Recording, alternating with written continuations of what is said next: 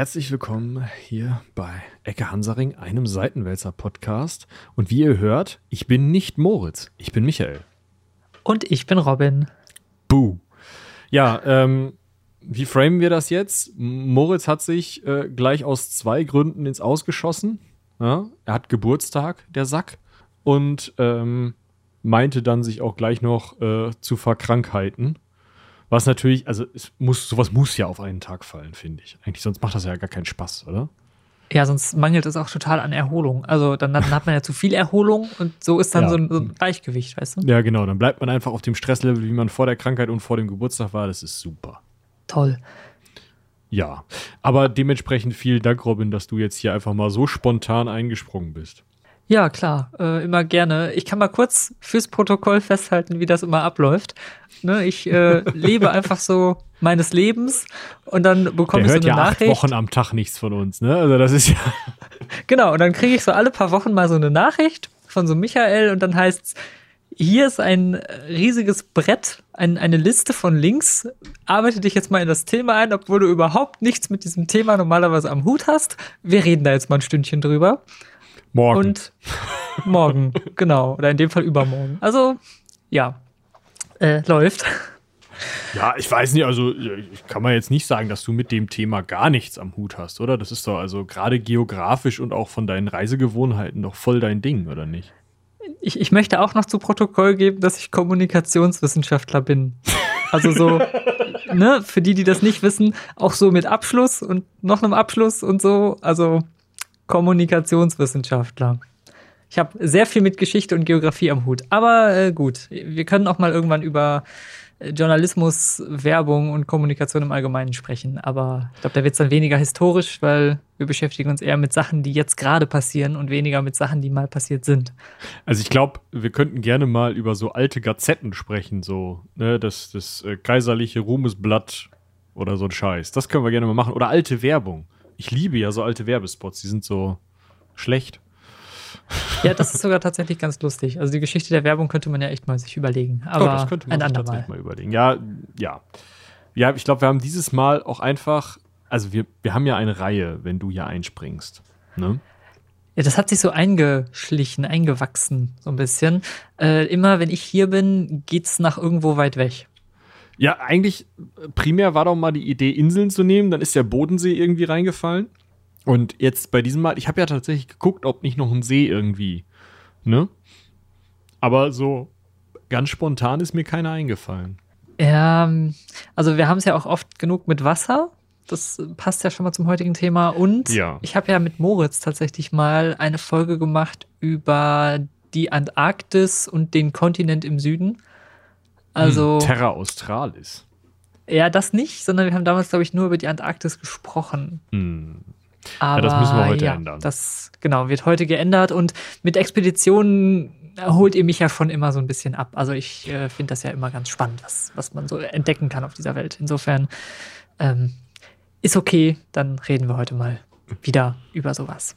Genau. Haben wir sonst noch äh, Hausmeisterei zu tun? Ich glaube, das können wir jetzt schön vorneweg machen. Uns wurde ja gesagt, also ähm, hast du den Kommentar eigentlich freigegeben?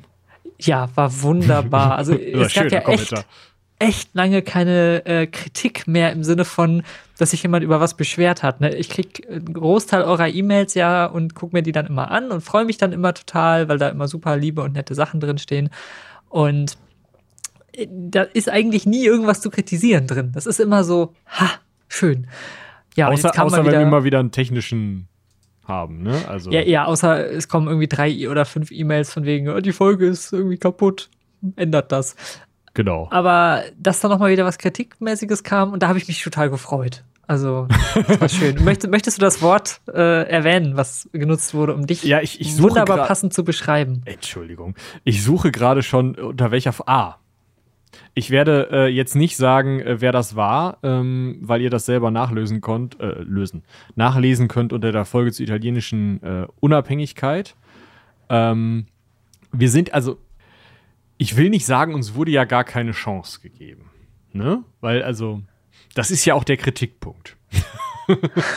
Aber also das ist äh, Kritik von jemandem, der nach zehn Minuten aufgehört hat. Und wer uns kennt, weiß, zehn Minuten sind für uns die Marke, wo wir dann langsam anfangen.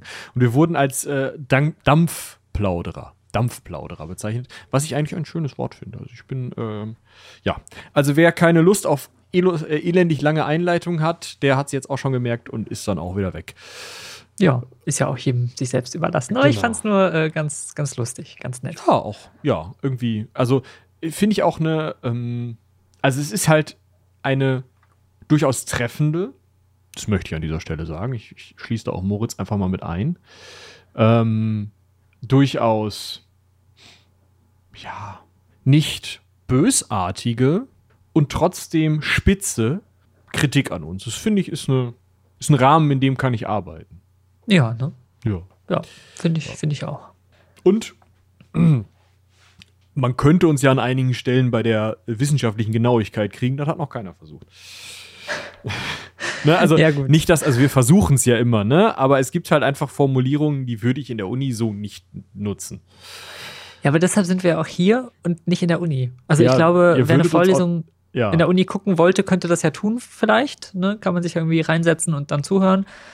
Ähm, aber das ist ja nicht der Grund, warum man hier ist. Also ja, also wer das möchte, ich habe hier nochmal für euch äh, verlinkt den Hörsaal von Deutschlandfunk Nova. da könnt ihr euch Uni-Vorträge reinziehen, noch und nöcher. Genau. Äh, ja. Äh, wollen wir jetzt doch schon zum Thema kommen? Wir sind so, also sind so uneigentlich. Ja, eine, eine Sache habe ich noch. Oh, weil bitte. wenn ich schon mal dabei bin, ihr äh, macht ja auch immer Werbung ohne Ende, aber äh, wenn ich heute schon mal dabei bin, ne, wo jetzt ja. ja die Folge rauskommt, nächste Woche dann, mhm. ähm, dann habe ich auch noch was mitgebracht. Ich würde es jetzt äh, hier einblenden. Das machen wir jetzt einfach mal. Und zwar. Das haben wir lange nicht mehr gemacht. Ja, ne? Äh, ich habe ein Buch mitgebracht. Ähm, also, du kennst das Buch, glaube ich, schon. Soll ganz gut sein. Anteilig geschrieben, wenn ich mich recht erinnere. Richtig. Wir haben wieder ein Buch geschrieben, einen Roman. Ähm, ihr habt auch eine Folge zu dem Herrn gemacht, um den es geht, nämlich Herrn Alexander.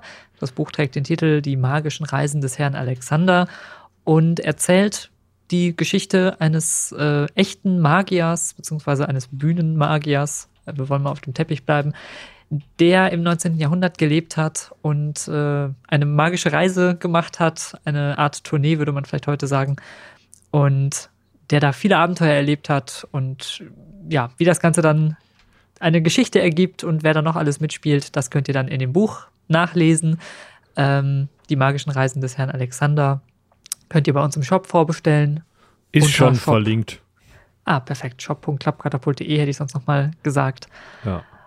Ja, und dann ab dem 10.05., da erscheint das Ganze dann ganz offiziell, äh, könnt ihr es auch in jeder Buchhandlung erwerben, beziehungsweise wahrscheinlich auf Nachfrage. Die meisten werden es nicht sofort im Sortiment haben. Und natürlich überall online, wo ihr sonst so eure Bücher bezieht. Genau. Äh, vielleicht noch, ich habe jetzt auch die Folge zu Herrn Alexander verlinkt. Das ist damals aus diesem Hörspiel, was wir auch gemacht haben, die magischen Reisen des Herrn Alexander entstanden. Hm, die Folge hast du übrigens mit Moritz gemacht. Da war ich Gott sei Dank nicht beteiligt. Ach, ähm, stimmt. Nein, alles gut. Also die Folge ist, glaube ich, noch durchaus hörenswert.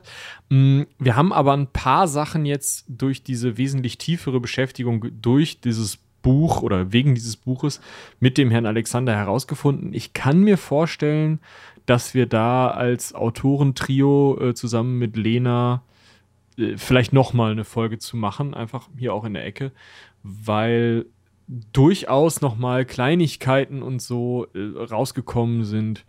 Und uns interessiert der Typ, sonst hätten wir kein Buch über ihn geschrieben. Ihr könnt uns aber, glaube ich, echt mal schreiben, äh, ob ihr so eine Folge noch mal interessant fändet oder ob ihr eher sagt, ach, boah, also, oh, äh, ja, so nach dem Motto, ist als Buch ganz interessant, aber müsst ihr jetzt nicht nochmal drüber sprechen. Geht auch.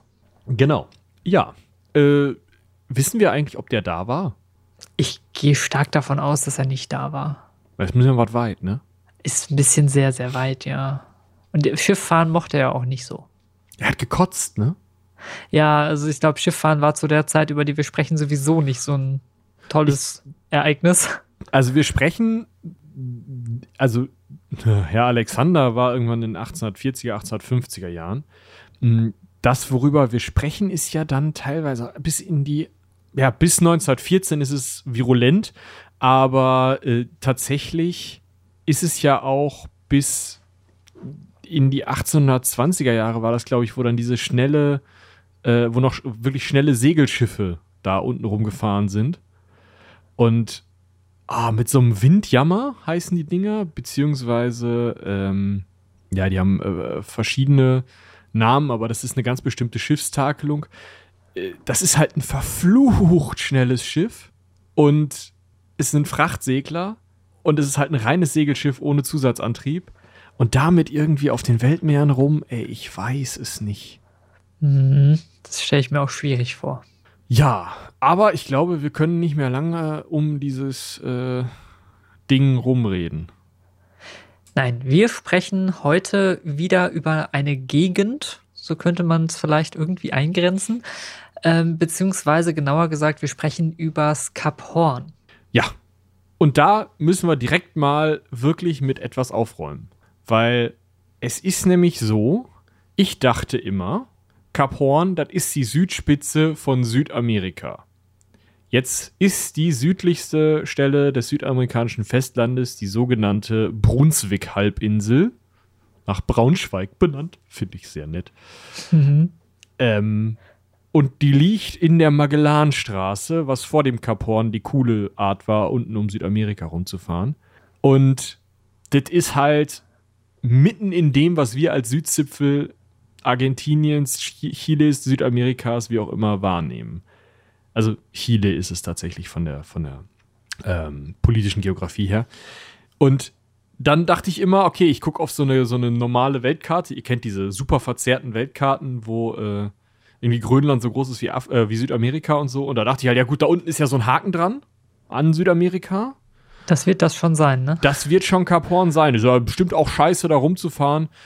Das ist die Peninsula Mitre, also die Mitre-Halbinsel in ähm, Feuerland oder bei an zu nach bei Feuerland. Also es gehört zu Feuerland.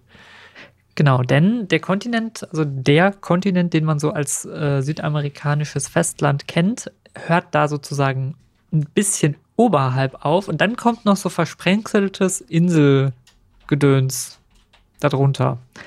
Also so äh, ganz viele kleine Felsen, Inseln, sowas alles. Genau, ich, ich verlinke euch mal die Karte, auf der ich das gerade äh, auch, oder wir das gerade uns anschauen. So, und davon ganz im Süden eine ganz kleine Insel, die also südlichste Spitze wirklich dieser, dieser Insellandschaft, das ist Kap Horn. Also wirklich der südlichste Zipfel der Inselgruppen von Südamerika. Genau, so. das ist aber nicht die südlichste Insel des Festlandsockels von Südamerika. Das dürfen wir nicht verwechseln. Das ist die Insel Diego Ramirez. Die ist genau. südlicher, genau. aber da fährt man nicht mehr unten rum. Genau. Also ist, äh, ja, also Kap, ich, ich war schon, also ich war irritiert. Ich dachte, ein Kap wäre halt wirklich so ein, so ein Stück Festland, was dann halt in die Südspitze ist. Nein, an dieser Stelle ist es tatsächlich, ja, eine Insel irgendwie, die zu einer Inselgruppe gehört, die noch leidlich mit dem Festland ja, verbunden ist ein großes Wort, aber halt ähm, äh, in, in Nähe ist. Genau, und die Insel heißt auch passenderweise Isla Hornos. Ja, das genau. finde ich einen richtig schönen Namen. Ja, es ist halt, also, das hat nichts mit den Hörnern zu tun. Da können wir schon mal aufregen, äh, auflösen. Ähm, das äh, können wir gleich nochmal genauer erklären, warum dieses Ding denn jetzt Horn heißt. Äh, so viel können wir auch dazu sagen, es ist kein spanischer Name. Also es ist nicht die, äh, also es ist schon die Isla Hornos oder äh, die Horninsel vielleicht, aber es ist ja nicht, nicht so, dass das eben auf Spanisch benannt worden wäre.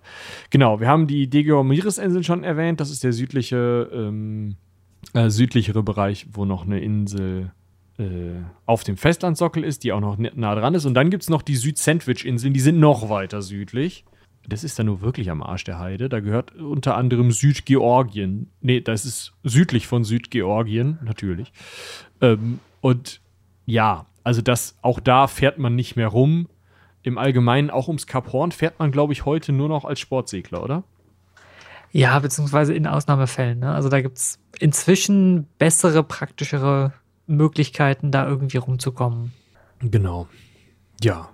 Wollen wir mal vorne anfangen? Sollen wir mit dem Namen anfangen oder sollen wir mit der Geschichte anfangen? Ich würde vielleicht mit dem Namen erstmal anfangen.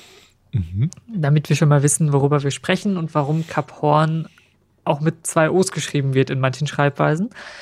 Ähm, Eigentlich denn, sinnvollerweise. Ja, genau, also so ist es ja äh, gedacht. Denn das ist äh, ein Name, allerdings dieses Mal nicht Name der Person, die das irgendwie entdeckt hat. Das ist, wird ja oft und gerne gemacht, dass man gerade da irgendwie im Süden gibt es ja ganz viele nach irgendwelchen Leuten benannten Inseln. Ähm, hier ist es so, dass das der Stadt Horn in den Niederlanden nachempfunden wird. Das ist äh, eine Stadt in Nordholland. Und daher kommt die, ähm, wie heißen die, Australse Kompanie? Kompanie? Kompanie? Ja, also ich bin, äh, Hast du nicht da irgendwie Expertise im Niederländischen? Ich, äh, genau, müsste da mal jemanden fragen. ähm, also wie auch immer wir es falsch aussprechen, jedenfalls äh, gab es da eine ähm, Seefahrtsgemeinschaft und die haben eine Expedition gesponsert und die saßen eben in Horn. Und da ist der äh, Seefahrer Willem Schouten. Ja. William Im Jahr 1616. Cornelis Schouten. Genau, der ist 1616 ähm, dahin und hat sich das dann angeguckt und hat das Ganze dann Capo Horn benannt. Oder eben Kap Horn, wenn man es übersetzt. Ich finde es eigentlich geradezu schade, dass das nicht Kap Schauten heißt. Dann könnten wir nämlich jetzt hier äh, diese ganze Folge auch nochmal als kleinen Rückgriff und ähm, ja, nochmal Erinnerung daran, dass es das gibt, äh, an unser Hörspiel Das Minenspiel nutzen, weil ich da ja die Rolle des Van Schauten gespielt habe. Ja, das fand ich auch sehr, sehr interessant und witzig gerade. Ich habe es euch einfach nochmal verlinkt. Ihr könnt ja, ne, also einfach nochmal reinhören. Genau, äh, ja, also 1616, am 29. Januar ähm, ist dieses Cup zum ersten Mal beschrieben worden und zu dem Zeitpunkt ging man eben davon aus, dass es sich hierbei um den südlichsten Punkt irgendwie Südamerikas handle und sozusagen den Ort, oder man hat dieses Cup gesehen und hat gesagt, ja, das, ne, hier müssen wir drum zu, dann können wir da langfahren. Man war sich noch nicht, da müssen wir gleich nochmal genauer drüber sprechen, noch nicht ganz sicher, äh, ob nicht sozusagen auf der anderen Seite schon der nächste Kontinent käme. Ja, also die Antarktis wesentlich größer wäre, beziehungsweise damals nannte man sie noch Terra Australis. Lass uns da gleich noch ein äh, Schwung drum zumachen. Aber äh, als erstes können wir sagen, okay, das hat man zu dem Zeitpunkt beschrieben. 1618 kamen dann aber äh, Engländer auf die Idee, sag mal, wenn das irgendwelche Niederländer entdecken können, ne? Das, das ist doch, also dann, wenn die das schon gefunden haben, dann muss das doch eigentlich, also einer von uns hat das doch vorher gesehen, oder nicht? Wir sind doch eine Seefahrernation. Ich bitte euch. Ja. Finde ich auch schön, dass sie das einfach so gesagt haben. Ne? Und dann haben sie einfach sich hingestellt und behauptet, dass Francis Drake, über den habt ihr auch schon mal gesprochen, ähm, bereits 1578, ne, also gute 30 Jahre vorher, äh, Cap Horn schon gefunden hätte und Cap Elisabeth oder Elizabeth genannt hätte. Aber das stimmt wohl nicht, sondern das haben die einfach sich ausgedacht und das passt auch weder zu den Aufzeichnungen von Francis Drake, die man eben heutzutage noch hat, noch zu irgendwelchen anderen Aussagen. Noch zu, genau, noch zu Zeugenaussagen von irgendwelchen Mitfahrern von Francis Drake. Francis Drake selber konnte sich zu dem Zeitpunkt nicht mehr wehren, der war tot. Äh, ja, also man muss sehr sicher davon ausgehen, dass das von äh, Wilhelm Schouten entdeckt wurde. Aber, naja, man hat da halt lange äh, drum gestritten. Das hat auch einen Grund. Mm, und zwar ist Cap Horn zu dem Zeitpunkt extrem wichtig, weil es eine Möglichkeit ist, unten um Südamerika rumzukommen, dass, also, das verkürzt den Weg zu den damals noch Gewürzinseln genannten äh, Gebieten um Malaysia. Wenn ich mich recht entsinne, ja, genau. Ähm,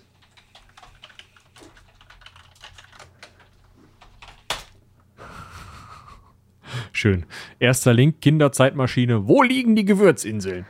äh, ja, genau. Also da ist ähm, heutiges. Dip, dip, dip. Also es ist in der Südsee, im Pazifik und ist eine indonesische Inselsgruppe. Genau, nicht um Malaysia, sondern Indonesien. Verzeihung. Aber auf jeden Fall dort in dem Gebiet, ja, ein, ähm, ein Stück was von äh, Neuguinea äh, westlich. Das ist auf jeden Fall im malaiischen Archipel, deswegen kam ich drauf.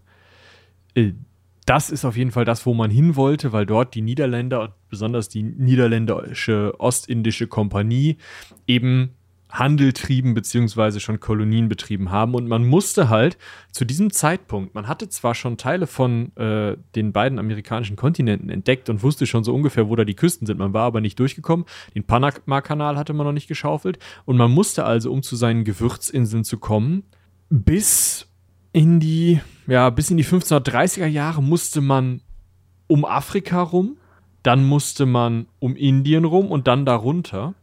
Und seit äh, 1520, ja, bis er dann zu Hause war, wahrscheinlich noch ein bisschen später, 1525 oder was, konnte man auch südlich um Südamerika rum, um, durch die Magellanstraße, über die müssen wir auch gleich noch sprechen. Ähm, aber die war zu dem Zeitpunkt eben fest in der Hand der niederländischen Ostindischen Kompanie und unser, äh, unser Schauten hat nicht für die gearbeitet, sondern wie wir gerade schon gehört haben, für diese Australse Kompanie. Und der musste also wieder andersrum, weil die Magellanstraße von der ähm, Ostindischen Kompanie gesperrt war oder da extrem hohe Zölle zahlen. Und dementsprechend hat er halt nach einer Möglichkeit gesucht, noch ein bisschen südlicher rumzukommen. Und dabei hat er Cap Horn gefunden. Und das war finanziell ein Killer im ersten Moment. Ja, also gerade weil du halt die Möglichkeit hattest, einfach um die amerikanischen Kontinente rumzufahren auf der einen Seite, was natürlich für die äh, auch Besiedlung der Westküste der heutigen USA ziemlich praktisch und hilfreich war, weil auch da musste ja irgendwie hinkommen, da Kalifornien und Co.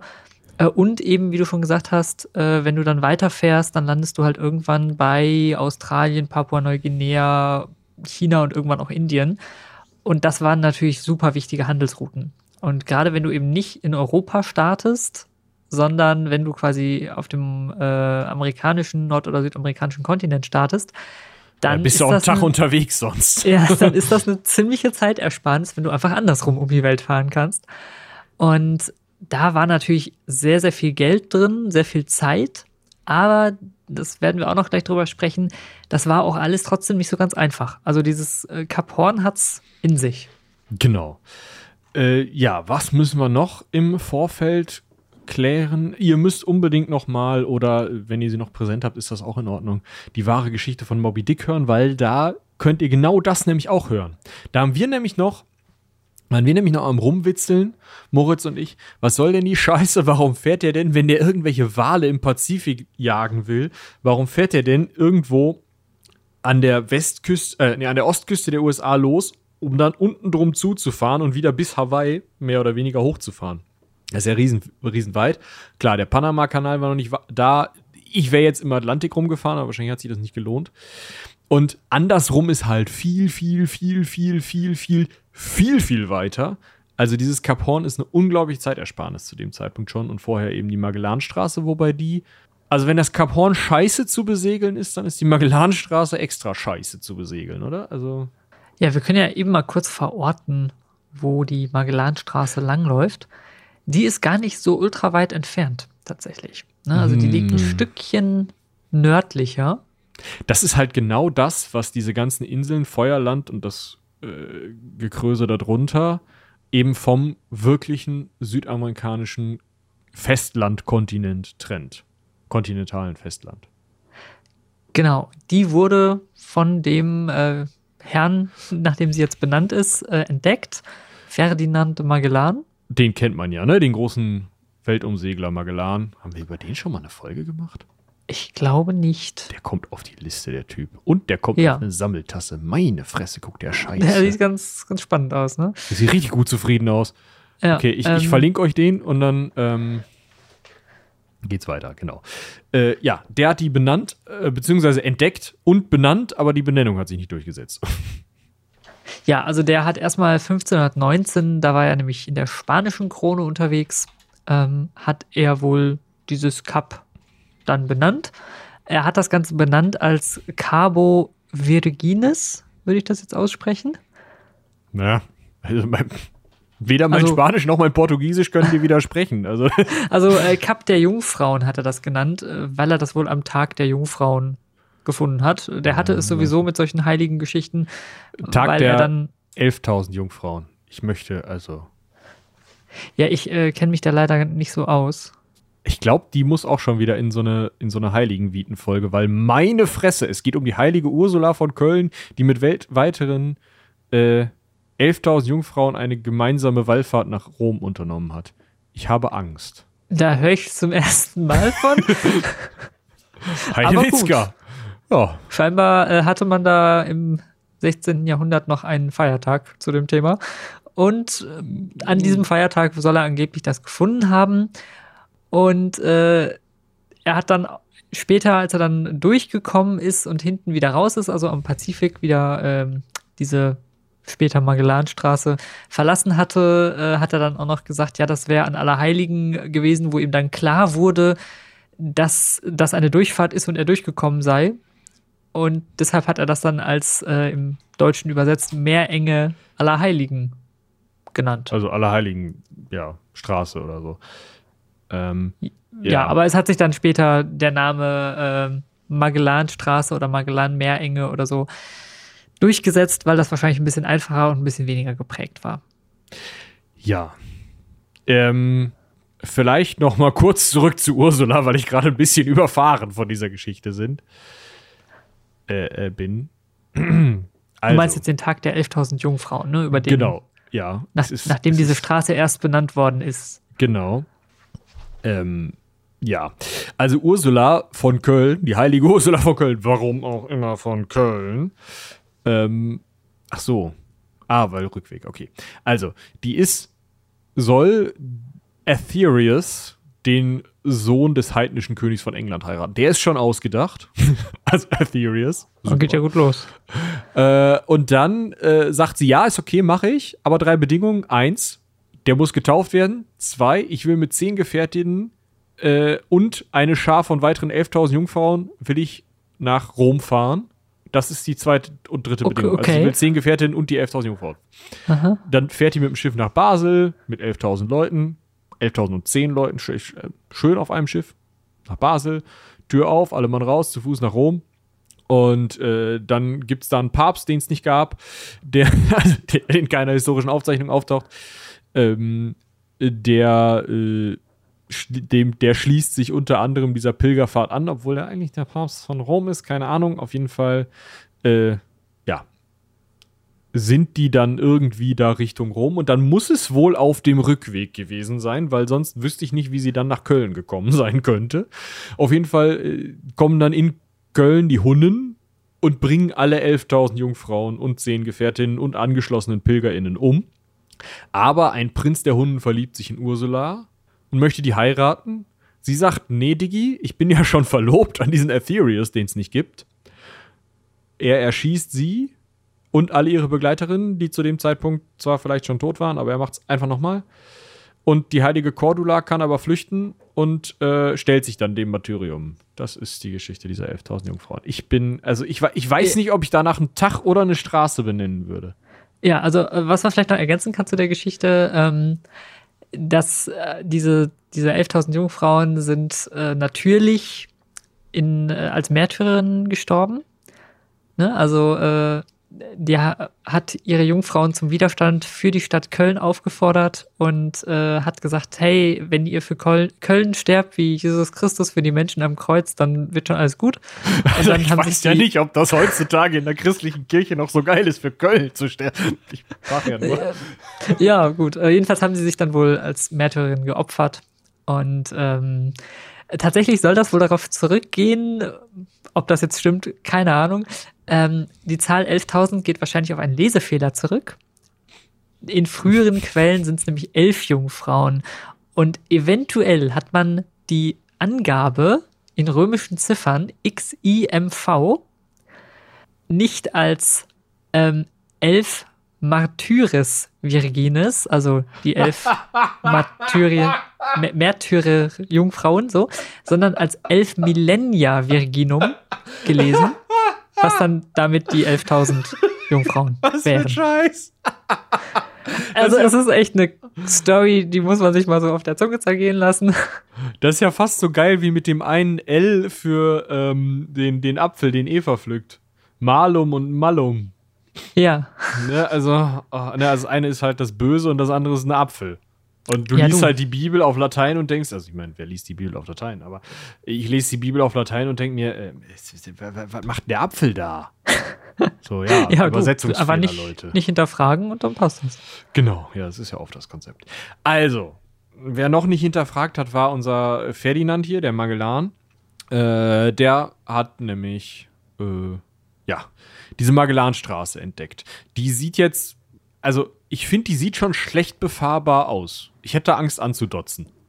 Ja, und die ist vor allem auch länger und gebogener, als ich dachte. Also, ähm, die ist an ihrer breitesten Stelle nur ungefähr zwei Kilometer breit. Schmalste Stelle, hoffe ich. Äh, ja, meine ich. Äh, genau, an ihrer schmalsten ja. Stelle zwei Kilometer breit, aber sie ist 611 Kilometer lang. Das ist schon also Nachmittag unterwegs. Stück, genau. Und man muss quasi einmal so eine Kurve fahren. Also man fährt quasi so einmal in den Süden und dann wieder nach oben. Ähm. Und das Ganze eben alles zwischen Festland, zwischen spitzen Felsen, die da rumfliegen, zwischen ähm, Inseln, Inselchen, Untiefen und was noch alles die Seefahrt erschwert. Also es ist schon eine Herausforderung, da eben durchzufahren.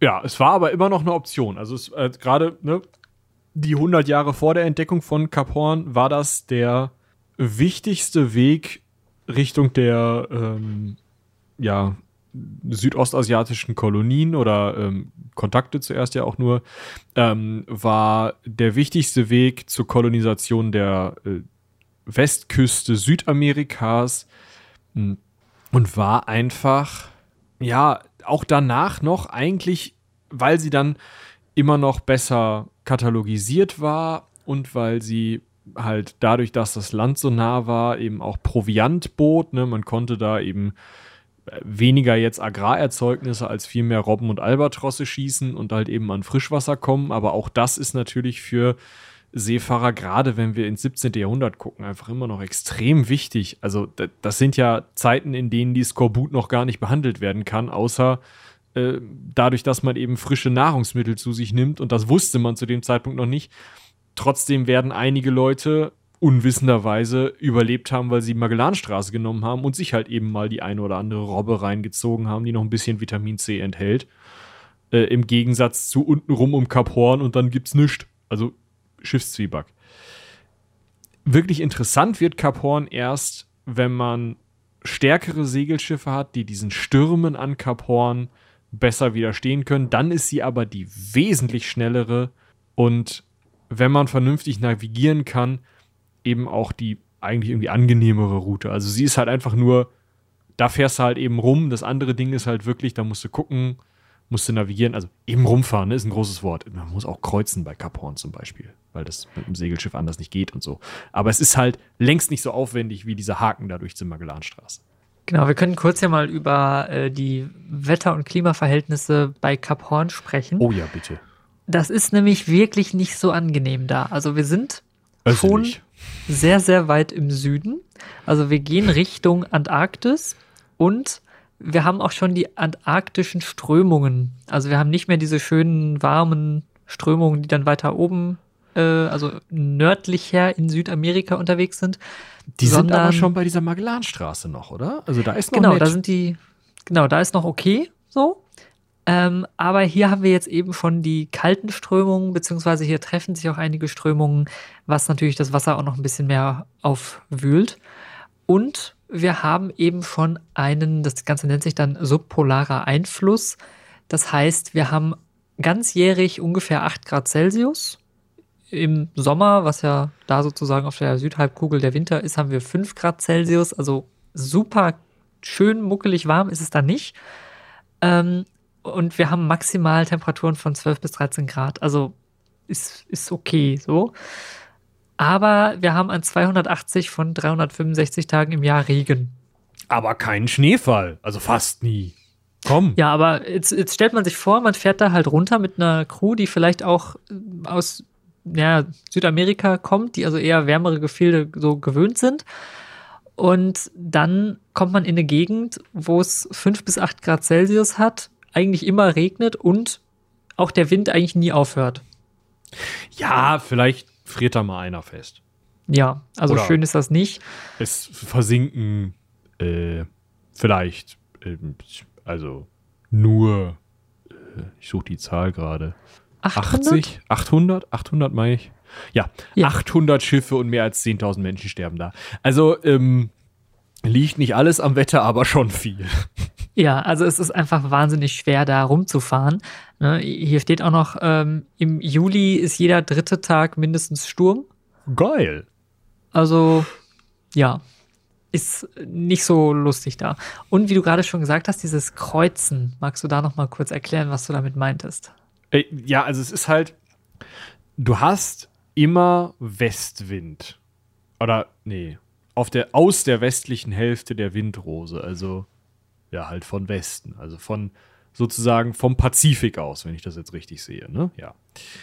So, und das heißt, wenn du jetzt vom Atlantik, also von Europa aus da unten rum willst, musst du gegen den Wind fahren.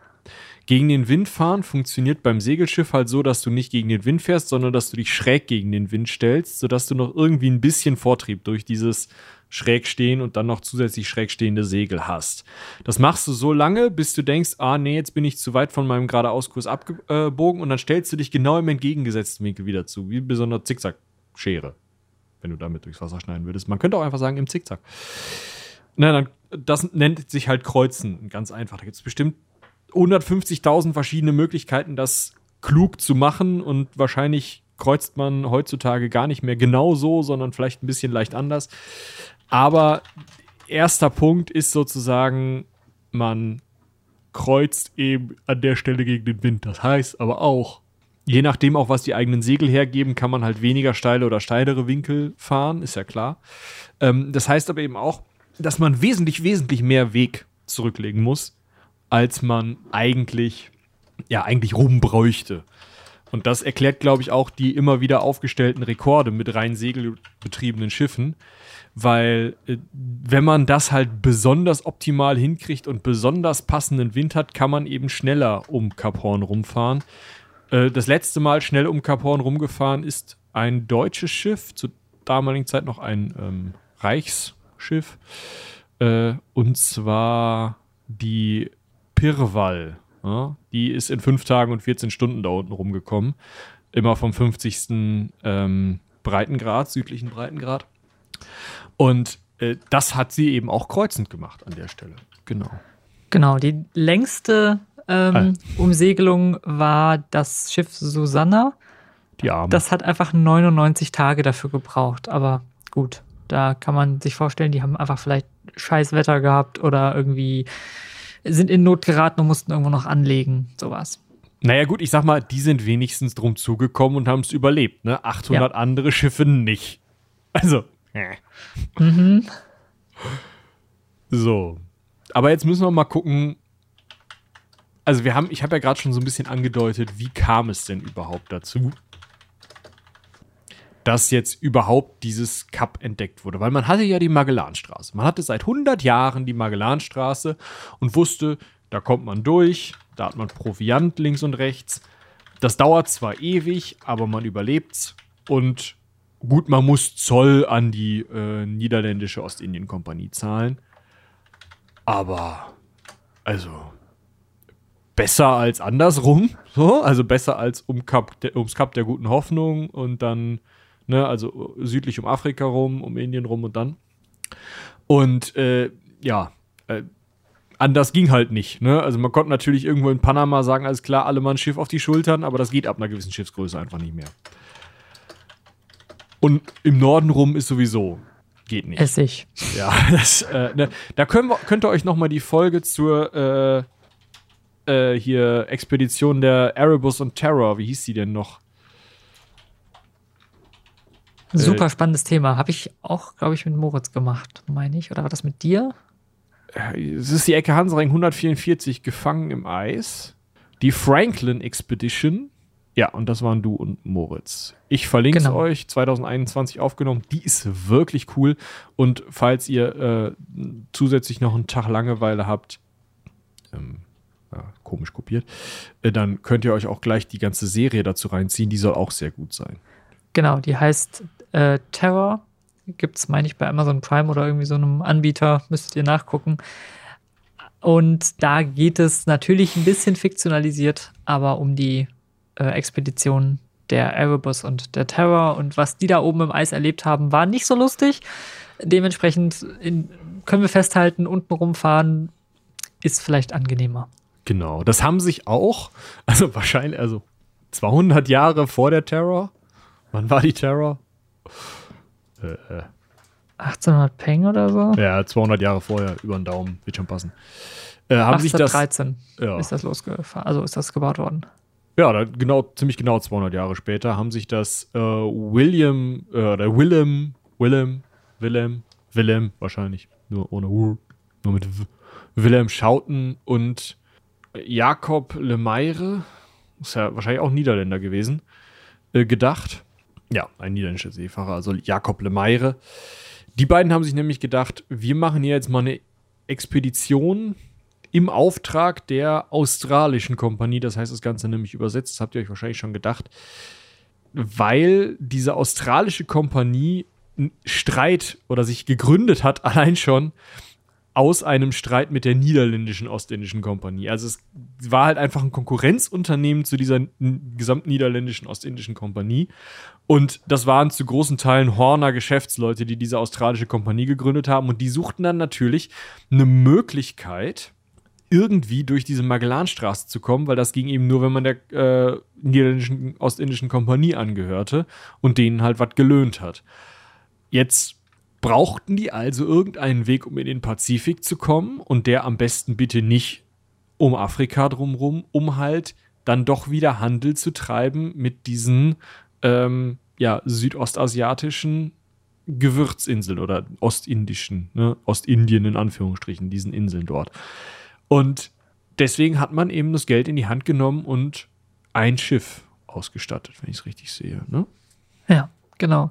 Und man hatte ja schon die Überlegung, ah, es gibt da diese Magellanstraße, aber die hat ja links und rechts Ufer. Also mit anderen Worten, da ist ja das Land oder der Kontinent oder was auch immer noch nicht vorbei, sondern irgendwie geht es da noch weiter. Und dann kann man ja einfach mal weiter langfahren und gucken, ob es da noch irgendwo durchgeht, beziehungsweise durchgehen ist, glaube ich, hier das richtige Wort, denn man hatte ja damals noch nicht die Idee, dass da einfach Ende sein könnte und man da rumfahren kann, sondern dass das einfach nur eine andere Straße ist, also eine andere Meerenge, ähm, die dann weiterführt sozusagen zu Terra Australis. Und ich genau. glaube, da müssen wir auch nochmal drüber sprechen. Genau, also vielleicht nochmal kurz. Äh, Wilhelm Schouten ist mit zwei Schiffen losgefahren, der Eendracht und der Horn. Die sind auch, wenn ich das richtig sehe, dabei drumherum gekommen. Also es hat äh, geklappt. Er hat nur drei Leute verloren an die Skorbut. Und äh, ja, muss wohl ein sehr umsichtiger Kapitän gewesen sein, um nochmal, ne, man könnte sie auch Schautenstraße nennen. Aber wo wollte der jetzt lang? Der wollte ja nicht einfach, also, oder er ging davon aus, dass er das gleiche Problem haben würde, wie wenn man südlich um Nordamerika rumfahren will. Da ist noch was. In dem Fall, also in unserem Fall ist das halt heute Panama. Ähm, also eine sehr schmale Landbrücke, die zwei Kontinente miteinander verbindet. Und aus antiken Quellen heraus und dem damaligen Verständnis der Welt aus diesen antiken Quellen heraus ging man eben davon aus, dass es im Süden einen Südkontinent geben müsse, die sogenannte Terra Australis, südliche Erde, südlicher Kontinent, der gewichtsmäßig genauso viel auf die Waage brächte wie die Landmassen im Norden. Also man hat sich überlegt, naja, wir haben hier im Norden dieses Eurasien-Moped und dazu dann noch eben Nordamerika. Im Süden ist nur so ein Teil von Südamerika, so ein Zipfelchen von Afrika und die paar Inseln da im Pazifik. Das geht sich nicht aus, das wird ja aus dem Gleichgewicht fallen, da wird die Erde ja im Weltall eiern. Geht ja gar nicht. Ne? Da muss unten nochmal ein Gewicht dran und dieses Gewicht ist eben diese Terra Australis. Und aus diesem Gedanken heraus hat man sich eben ausgerechnet, wie groß diese Terra Australis sein muss. Und damit wusste man in Anführungsstrichen also, dass es höchstwahrscheinlich ist, dass Südamerika mit seiner Südspitze auf diese Terra Australis trifft. Dass man also da, ähnlich wie in Panama, so, einen, ja, so, eine, schmale, so eine schmale Landbrücke hat und dass diese Magellanstraße möglicherweise ja sogar nur der einzige Weg ist, der durch der dieses Problem löst und die Durchfahrt überhaupt ermöglicht. Und Schouten hat halt nicht nach nach dem Ende des Kontinents gesucht, sondern nach einer weiteren Durchfahrt durch diese gedachte Landbrücke zwischen der Terra Australis und äh, Südamerika. Vielleicht noch ein Fun Fact zu Terra Australis. Man ging auch davon aus, dass da äh, zivilisierte Bevölkerung lebe und man Handel treiben könne. Ja, das, man müsse nur einfach mal hingehen und, und anklopfen. Hätten sie mal ja, versuchen sollen in der Antarktis. Ist sowieso ein spannendes Konstrukt, dieses Terra Australis. Äh, vor allem, wenn man sich überlegt, das ist eben ein ja, ich nenne es mal spätantikes Ding, was die sich irgendwie ausgedacht haben und was sich dann ja super lange gehalten hat. Ne? Also man hatte sich das so als theoretische Überlegung aufgeschrieben und selbst ähm, in den Mercator-Weltkarten, die man vielleicht irgendwie mal so kennt, äh, 1587 ist das noch so eingezeichnet und auch äh, dann, als Magellan da rumgesegelt ist und so, hatte man sich überlegt, ach ja, ist dann halt eine weitere ähm, eine weitere Straße, die dann äh, dazwischen irgendwie durchführt. Ja, also man, Abel Tasman, der Typ, der 1642 für die, äh, genau, für die Ost niederländische Ostindien-Kompanie Terra Incognita äh, zu dem Zeitpunkt noch, also den unbekannten Kontinent oder eben Terra Australis, mal erkunden wollte hat erst dadurch, dass er dann einmal um Australien drumherum gefahren ist, bewiesen, dass es diesen Südkontinent nicht gibt. Sondern, oder zumindest, dass Australien nur eine vorgelagerte Insel dieses Südkontinentes äh, ist. Und das ging dann noch weiter. 1739 hat noch Charles Bouvet, äh, Charles Bouvet gedacht, dass die Bouvet-Inseln ein Teil dieses Südkontinents sind. Ähm, James Cook, den kennt man auch, ähm, hat 1772 dann erst mit der Umrundung der Antarktis gezeigt, okay, da ist keine Landmasse mehr zwischen, da muss, also diese Terra Australis, was heute die Antarktis ist, muss wesentlich kleiner sein. Und zu dem Zeitpunkt, als man also wusste, wie groß der Kontinent der Antarktis ist, erst da ähm, oder da wollte man, oder hätte man ihn hier halt vielleicht noch Terra Australis nennen können. Da war aber Australien schon Australien. Da hatte man Verwechslungsgefahr und hat das dann nicht gemacht. Ist ja auch unterschiedlich warm da. Und, äh, aber das ist halt 1750er Jahre. Da finden die raus, dass es diesen Kontinent, also finden, finden die Europäer raus, dass es diesen Kontinent nicht gibt. Ja, und so lange glauben die da noch dran. Das ist 150 Jahre nach, nachdem unser Schauten hier rumbrettert. Ja, das ist sowieso, finde ich, krass, wenn man sich das mal so vor Augen führt. Ähm, zum einen, ja, da ist ja irgendwie Landmasse, aber es ist halt das, was wir heute als Antarktis kennen, beziehungsweise der Kontinent Antarktika. Antarktis ist ja die Gegend, da haben wir auch mal eine schöne Folge zu gemacht.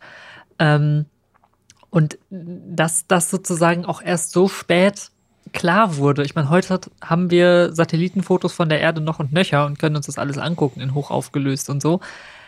Aber damals war das eben so ein Ding, da musste erstmal einer hinfahren, der war dann irgendwie drei Jahre unterwegs, ist da im Eis stecken geblieben und was weiß ich was. Und hat dann irgendwie festgestellt, ja, hm, hier geht's halt jetzt nicht weiter. Also irgendwie ist die Erde da rund und kugelig und wir haben nicht noch einen großen, ähm, ja, Kontinent, der da komplett liegt. Tatsächlich gab es ja auch seit der Antike die äh, Überlegung, dass zum Beispiel alle Weltmeere wie so Seen von Landmasse umschlossen sein müssen. Ja, also ich weiß nicht, warum die das gedacht haben, so nach dem Motto, dann fließt das Wasser ja weg oder so, keine Ahnung. Aber diese Vorstellung, dass es nicht andersrum ist, also so wie wir das heute kennen, man hat also viel Wasser und da drin sind Kontinente oder halt Inseln, sondern die Überlegung, eigentlich ist überall Erde und die, was wir heute als Weltmeere kennen, sind halt quasi abgeschlossene Seen, und ja, das war dann sozusagen auch ein Hintergrundgedanke, warum man gesagt hat, ja, da muss ja jetzt noch was kommen. Das kann ja nicht endlos sein. Da muss ja irgendwie noch Land wieder kommen, was das Ganze untenrum abschließt im Süden. Ja, das war der Gedanke und das sollte eben verbunden sein mit Südamerika. Deswegen suchte man die Durchfahrt. Ja, hat, also, Jein funktioniert. Man hat da eine Durchfahrt gefunden, aber es war halt einfach das Ende von Südamerika. Aber nicht das Ende von Schauten. Ich meine, hey, Der hat es überlebt. Aber gut. Ja, äh, was passierte also? Sie sind nach Süden gefahren und suchte oder suchte südlich von Feuerland eben irgendwie einen Weg. Jetzt ist man davon ausgegangen, dass man diese Durchfahrt gefunden hatte, als man zwischen der Insel Horn und der später ähm, gefundenen Insel Le Maire, ne? Oder Le Maire, also nach diesem Initiator äh, und wichtigsten Finanzier Isaac Le Maire, Meire, Le Maire wahrscheinlich, ähm, Nee, da, da, so hat man die Meerenge genannt und die Insel äh, hat man dann eben Staatenland genannt. Die ist, wo ist die? Die ist halt unten an der Spitze, also an dem, was wirklich die Spitze von Südamerika ist. Hm, also, ne, dieses, was so ein bisschen nach, nach Westen abgeht. Das hat man Staatenland genannt und dann hat man eben gedacht, wenn man da durchfährt, also zwischen Südamerika, Feuerland und Staatenland und dieses Stück, wo man durchfährt, hatte man eben diese Le Maire Meerenge genannt das muss diese Durchfahrt sein, von der wir gerade gesprochen haben, zwischen äh, Südkontinent und Südamerika. Und deswegen hat man auch diese Staatenlandinsel, was wir heute wissen, dass es eine Insel ist, hat man für eine Halbinsel von dem Südkontinent gehalten, weil man nicht über die ganze Insel drüber gucken konnte. Und ja, man war dann, dachte, man wäre jetzt fertig. Ja, man wäre jetzt, also jetzt ist man ja unten rum. So, man ist jetzt an der Spitze von Südamerika vorbei, man hat diesen Durchfahrt gefunden, da ist die andere Halbinsel da waren die noch gar nicht bei Cap Horn. Da haben die dann nur, dann in ihren Gedanken haben die einfach nur die Rückseite von Südamerika kartografiert. Mehr oder weniger. Ja, ist aber auch schwierig. Also muss man auch dabei sagen, ähm, weil da halt so viele Inseln noch liegen. Ne? Wir haben dann da ja noch diese ganzen kleinen Inselgrüppchen und dann weiß man einfach nicht, kommt da jetzt noch was oder nicht mehr. Genau. Ja, also ich weiß, die hätten ja wahrscheinlich auch noch in ihren Gedanken gegen eine Wand fahren können. Also da hätte ja auch weiter südlich noch, ein, noch ein Zugang zur Terra Australis kommen können in ihrem, in ihrem Ja, einmal das, beziehungsweise sie wussten, sie können eh nicht weiter als 20 Seemeilen gucken. Das ja. äh, hat mit der Erdkrümmung natürlich zu tun. Das kennt man, wenn man mal am Strand äh, steht und auch über so einem, so einen ähm, Meerbusen beispielsweise rüberschaut. Wenn das mehr als 20 Seemeilen sind, dann sieht man halt die andere Seite nicht mehr. Ja, ja, genau jetzt müssen wir irgendwie weiter zum Kap Horn kommen. Bevor wir, also weil wir jetzt, jetzt sind wir ja noch gar nicht da eigentlich, ne? Genau. Ähm, sie sind dann ja unterwegs gewesen, beziehungsweise sie wollten dann ja noch mal weiter, wenn ich das richtig gesehen habe. Ja, sie wollten halt einfach, also die, die Durchfahrt war jetzt in ihren Augen bewiesen, aber sie wollten halt einfach immer noch an diese Gewürzinseln in Anführungsstrichen ran. Und sind dann eben einfach weitergefahren weil sie ja dachten, sie wären jetzt durch und haben nicht erwartet, dass es irgendwelche Probleme geben könnte.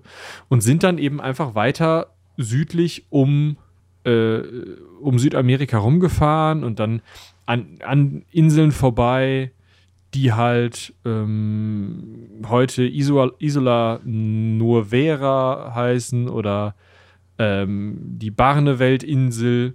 Und irgendwann sind sie dann eben an dem vorbeigefahren, was wir heute als Horninsel kennen, haben das aber nicht als Insel erkannt, sondern waren eben wieder wegen dieser 20 Seemeilen, die man wegen der Erdkrümmung nur sehen kann, davon ausgegangen, dass das alles ein große, eine große Insel Feuerland ist. Also, dass diese, zuerst war ja die Idee für, äh, gewesen, ähm, dass also man, man wusste von der Magellanstraße. Und wenn man jetzt hier unten durchkommt, dann wäre halt klar, okay, das ist immer noch Südamerika, aber das ist eine Insel vor Südamerika und diese Feuerlandinsel hängt komplett zusammen. Deswegen ist man davon ausgegangen, dass hier diese Insel, die man hier sieht, die hat man nicht als Insel erkannt, sondern als Kap dieser großen Insel Feuerland. Und diese hat man deswegen nach der Stadt Horn, aus der diese ganze Veranstaltung kam, Kap Horn genannt. Das Ding ist dann später in Inselhorn umbenannt worden. Man hat das ja. für eine Südspitze gehalten. So. Und also man dachte eben, man hätte vorher die äh, Durchfahrt zwischen den Kontinenten gefunden und wäre jetzt hier eben einfach ja, an irgendeinem so Südende von diesem anderen Kontinent, von, von diesem südamerikanischen Kontinent. Das nennen wir jetzt mal Kap Horn, passt schon. Also man war gar nicht mehr, also man wusste gar nicht, wie wichtig diese Entdeckung gerade ist ist dann erst ein bisschen später rausgekommen, als man halt festgestellt hat, wenn man da rumfährt, dann kommt man eben ähm, ja rum. Also dann fährt man da vorbei und äh, ist dann eben auf der anderen Seite im Pazifik. Genau. Ja, und jetzt kommen wir eigentlich schon wieder in, in rechtliche Frickeleien, ne? Ja, denn natürlich Ne? Wir sind ja immer noch in dieser Zeit der verschiedenen Kompanien, die sich da irgendwie versuchen, Sachen aufzuteilen. Und das war ja auch ein ziemlicher, ja, einfach ein, ein geldwerter Vorteil, den die da hatten. Ne? Also ist eine weitere Durchfahrt so. Genau, eine weitere Durchfahrt. Und die muss man ja auch ähm, beschützen, quasi. Ja, beziehungsweise die kann man erstmal, weil wenn man die entdeckt, gehört die einem ja. Und dann muss man die halt registrieren und wenn man die registriert hat, kann man da auch Zölle erheben. Das war, glaube ich, die Idee. Das war ja auch das, was mit der Magellanstraße durch die niederländische Ostindien Company gemacht wurde.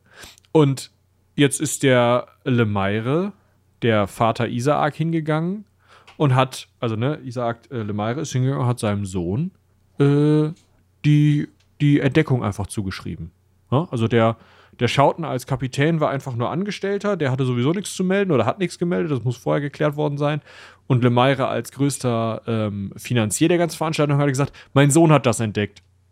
Damit der eben die geldwerten Vorteile aus dieser Nummer hat, also diese, diese, ja, Pacht oder diese Zölle da rausziehen kann.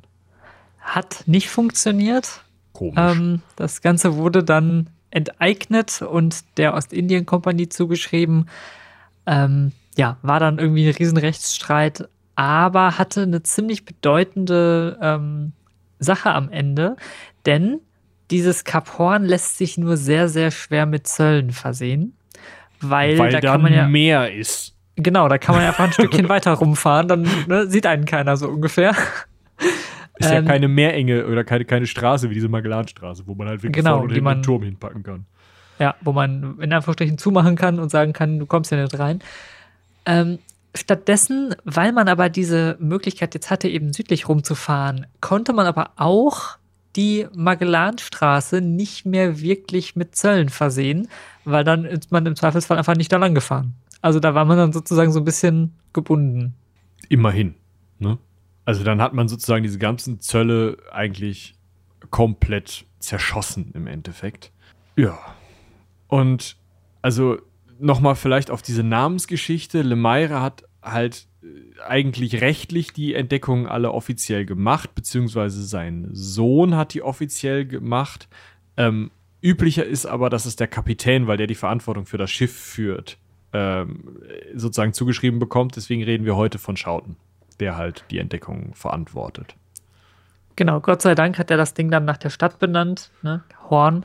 Ich glaube, sonst hätten wir da oder hätten sie damals noch ein bisschen mehr Rechtsstreitigkeiten gefahren, wer das Ding jetzt wie benennt. Also wenn ja. das jetzt nach einer Person benannt worden wäre und das irgendwie die Schauten, Cup Schauten oder so gewesen wäre, dann wäre ja. das wahrscheinlich noch ein bisschen kritischer geworden. Genau. Ja, ansonsten. Ja, es gab dann danach noch eine ganze Menge Stress, so im Sinne von, wer das jetzt wie entdeckt hat und wer da jetzt wie lang gefahren ist. Und ja, aber das über Drake glaub, haben wir ja schon mal erzählt. Ne? Also. Genau, ich glaube, da können wir so ein bisschen drüber hinweggehen. Ähm, du hast noch einen spannenden Ort mitgebracht. Äh, ja, es gibt ja noch eine Möglichkeit. Das meinst du doch, ne? Genau. Ja, es, es gibt noch eine Möglichkeit, durch, also an Südamerika durchzukommen. Und das ist der sogenannte Beagle-Kanal, der ist im Süden Feuerlands. Das ist also, wenn man vom Kap Horn, ähm, ja, nochmal, ich sag mal, die, boah, die halbe oder einmal die breite Feuerlands, nee, ist auch irgendwie Schwachsinn. Ach, keine Ahnung, irgendwie, also so ein, wenn man vom Kap Horn so ein Drittel des Weges bis zum Festland wieder zurück beschreitet, dann gibt es eben diesen Beagle-Kanal, der nördlich von zwei größeren Inseln im Süden von Feuerland durchgehen. Und der ist ganz lange nicht entdeckt worden, weil die Leute dann halt wussten, ja, nee, passt schon. Wir können die Magellanstraße nehmen oder wir können äh, um Kap Horn fahren. Und erst die Beagle, und das war tatsächlich die Beagle, auf der ähm, auch Darwin. Äh, Charles Darwin unterwegs war. Mhm. Aber zu dem Zeitpunkt war, soviel ich weiß, nicht an Bord. Nee, ähm, erst, äh, ich glaube, zwei Jahre später genau. ist ja mit der Beagle mitgefahren auf der zweiten Expedition. Aber das finde ich schon spannend, weil das Ganze wurde 1831 entdeckt und damit mal gute, was sind das, 150 Jahre später. Ja, also 200 Jahre später, 1616 bis 1830, 210. Ja, stimmt, knapp, mhm. knapp 200, also über 200 Jahre später. Genau. Äh, hat man einfach 200 Jahre lang, ist man da halt dann einfach südlich rumgefahren Und passt schon. Ich finde, man muss sich das immer wieder so vor, vor, Augen führen. Die hatten halt noch nicht Karten. Also nicht, klar hatten die Karten, aber noch nicht die Karten, die wir heute haben. Die, hatten keine äh, Satellitenfotos. Ich glaube, das ist der wichtigste Punkt, oder? Genau, die konnten einfach nicht nachgucken auf der Karte, weil heute würde man halt, wenn man sich so eine Karte davon anguckt, dann denkt man sich so, ja klar kann man da halt noch rumfahren. Also sieht man ja. Aber genau, aber wenn man da eben fährt, vor allem, wir hatten ja gerade schon gesagt, die konnten maximal 20 Seemeilen weit gucken. Und dann siehst du im Zweifelsfall nicht, dass da hinten die Bucht keine Bucht ist, sondern dass es da hinten sozusagen noch weitergeht und du da eigentlich auch rumfahren kannst. Wobei ich jetzt nicht weiß, ob das so einen riesen Vorteil bietet. Also sieht für mich jetzt als Laie nicht so aus, als würde man da super viel Zeit nee, die scheint äh, auch nicht so, so richtig nicht so richtig benutzt worden zu sein, wenn ich das nee. richtig sehe. Nee, es ist also ist ein weiterer Durchgang, den gibt es. Äh, man kann also quasi auch ein Stückchen weiter nördlich dann durch diese Inselgruppen durchfahren. Aber ist jetzt nichts, was so einen wahnsinnig nachhaltigen Impact hatte, so langfristig. Nee. Vielleicht noch ein Ort, der ganz interessant ist, in der vielleicht noch mal so ein bisschen mehr die Bedingungen da im Süden von Südamerika darstellt, weil das ist ähm, einfach ein ein Riesenproblem gewesen. Auch dieses Zölle-Eintreiben durch die niederländische Ostindische Kompanie ging nur, wenn man die Orte, die dort waren und die die Zölle eingetrieben haben, also äh, irgendwelche Forts oder sowas, tatsächlich mit Schiffen versorgt hat. Äh, weil es gab den Versuch, eine auf der Brunswick-Halbinsel in der Magellanstraße eine richtige Kolonie zu gründen. Die Brunswick-Halbinsel ist sozusagen der, der Südknick dieser Magellanstraße. Robin sagte ja vorhin, dass man durch die Magellanstraße sozusagen auch ähnlich wie man es ums Kap Horn muss. Ne? Einmal erst sehr weit nach Süden, drum zu und dann wieder nach Norden. In der Magellanstraße macht man das halt auch, nur halt ein bisschen weiter äh, westlich. Und diese Brunswick-Insel, die, ähm, oder Halbinsel, äh, die liegt halt schon so weit südlich und so, äh, ja, auf so schlechten Böden, äh, dass dort tatsächlich auch eine Kolonie gescheitert ist. Und zwar wurde äh, versucht 1584 diese Magellanstraße mm, ja vielleicht dadurch auch noch mal stärker in die in die ähm, spanische äh, Besatzung äh, zu zu bringen ja, einfach um, um also da einfach seinen, seinen Flock in den Boden zu rammen, seine Kolonie zu gründen, indem man eben eine Kolonie gründete, und zwar die Siedlung Rey Don Felipe, also König Philipp. Das hat auch soweit sehr, sehr gut funktioniert. Man hat diese Siedlung sehr einfach gründen können ähm, und die hat dann auch, also, äh, also, sagen wir es mal so, 1584 im März hat man sie gegründet und Thomas Cavendish, ein englischer Pirat, hat 1587 Ruinen gefunden. Also drei Jahre später, um das nochmal festzuhalten. Wie lange das jetzt gedauert hat, bis die alle tot waren, weiß man nicht. Sie sind auf jeden Fall, also es waren ungefähr 300 Leute, die da ähm, gesiedelt haben oder es versucht haben und die sind einfach verhungert oder und oder erfroren. Also das war einfach eine nicht wirklich äh, lebensfähig. lebensfähige ja. Gegend ja. da. Und äh, Thomas Cavendish, der Pirat, hat das Ganze dann äh, sehr treffend als Port Famine ähm, bezeichnet, also ähm, Hungerhafen. Hafen der Hungersnot oder Hungerhafen. Ja. Genau, und äh, das Ding heißt heute noch, also der Ort heißt heute noch, ist eine, mittlerweile ist die Bucht also danach benannt, äh, Porto, del, Porto del oder Puerto del Hambre, also Hungerhafen. Ähm, so viel also dazu, dass man da irgendwie Zölle nehmen kann. Also, dass man sich da, ob es jetzt eben auf diese äh, Staateninsel, die man für äh, Teil des Südkontinents gehalten hat, auf die äh, Halbinsel Mitre auf die Horninsel oder ans Kap Horn oder meinetwegen auch irgendwo an diese Magellanstraße setzen könnte und da meinen, da irgendwie eine, eine Siedlung dauerhaft zu betreiben.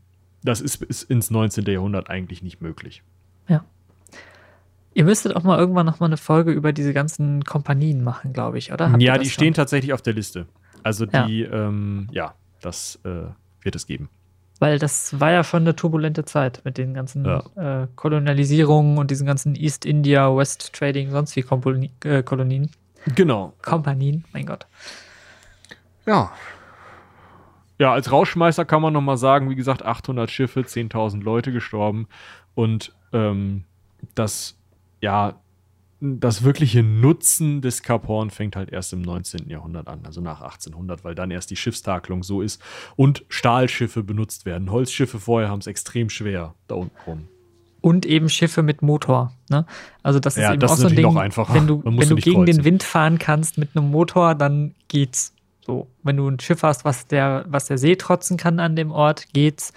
Und heutzutage ähm, ist es aber auch so, dass die Weltumsegelung, also Cap Horn, gilt als eine der größten äh, Herausforderungen im Segelsport. Yay. Und wenn man eine Se Weltumsegelung macht, dann fährt man da eben rum. Also dann nimmt man eben nicht die Magellanstraße, sondern dann fährt man eben da rum. Und tatsächlich ähm, ist es auch wichtig, um zum Beispiel den Geschwindigkeitsreport der Jules Verne Trophy, fand ich auch äh, ganz, ganz treffend, ähm, wenn man den Geschwindigkeitsrekord für die schnellste Weltumrundung per Segelboot machen möchte, muss man da eben auch auf eine gewisse Art und Weise rumfahren.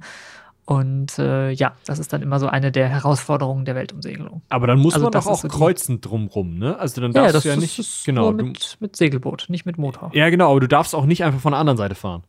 Nee, du musst genau. entgegen des Windes fahren, genau. Ja, ja, weil sonst wäre ja leicht. Richtig. Hey, hui, so warum? Alles klar.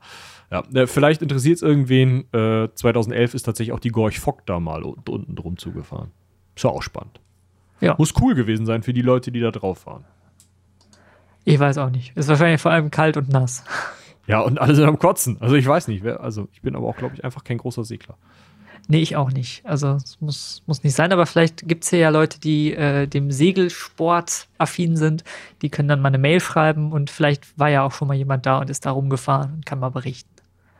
Genau. Ihr könnt uns ja mal eine Mail schreiben und äh, ja, mal erzählen. Genau.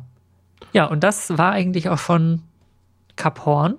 Ähm, sehr entlegene Gegend, ziemlich ungemütlich, aber jetzt haben wir mal darüber gesprochen und jetzt wisst ihr auch hoffentlich ein bisschen besser und ich vor allem auch, ähm, was das so ist und was es damit auf sich hat. Genau. Ja, dann bleibt mir nur noch vielen Dank fürs Zuhören zu sagen und vielen Dank dir, Robin, fürs Einspringen. Sehr, sehr gerne. Und dann äh, bis zum nächsten Mal. Schauen wir mal, hoffentlich in alter Frische. ja, wir wollen es hoffen. Ansonsten, ihr wisst ja, äh, könnt ihr euch immer melden. Jo. Bis dahin. Tschüss.